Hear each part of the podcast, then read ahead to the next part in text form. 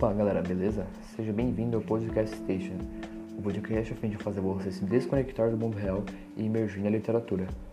Hoje falaremos um pouco sobre 12 anos de escravidão, um filme lançado em 2013 por Steve McQueen.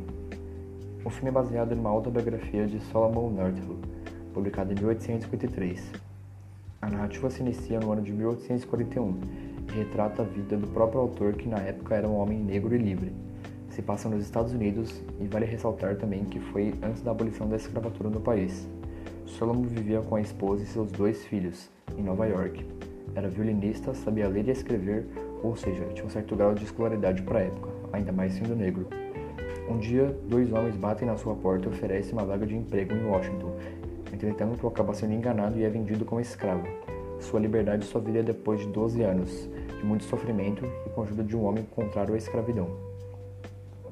O filme, como se trata de escravidão e racismo, acaba sendo bem violento e com cenas extremamente fortes, mas isso serve como uma crítica à maldade presente no ser humano, do que ele é capaz de fazer com outros seres da mesma espécie, e como bem estudamos na escola, os senhores escravos torturavam a partir de chicotadas, e isso é mostrado de maneira muito realista. Apesar de cruel, não achei exagerado, porque era exatamente assim que ocorria, ressaltando mais uma vez a crítica que eu havia citado anteriormente. Durante sua trajetória como escravo, Solomon passa por dois senhores. O primeiro se chamava William Ford, que apesar de torturá-lo e tratá-lo como mercadoria, tinha certa compaixão por seus escravos. O segundo senhor, chamado de Petts, era muito pior. Ele torturava, humilhava, até estuprava uma das escravas, apenas pelo prazer. O julgamento está no nosso sangue, entretanto o preconceito está nos nossos olhos.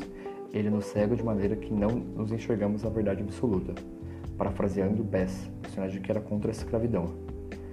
Mesmo se passaram 100 anos atrás, a realidade ali passada é refletida ainda nos dias de hoje. Bom, então é isso. Muito obrigado e até a próxima.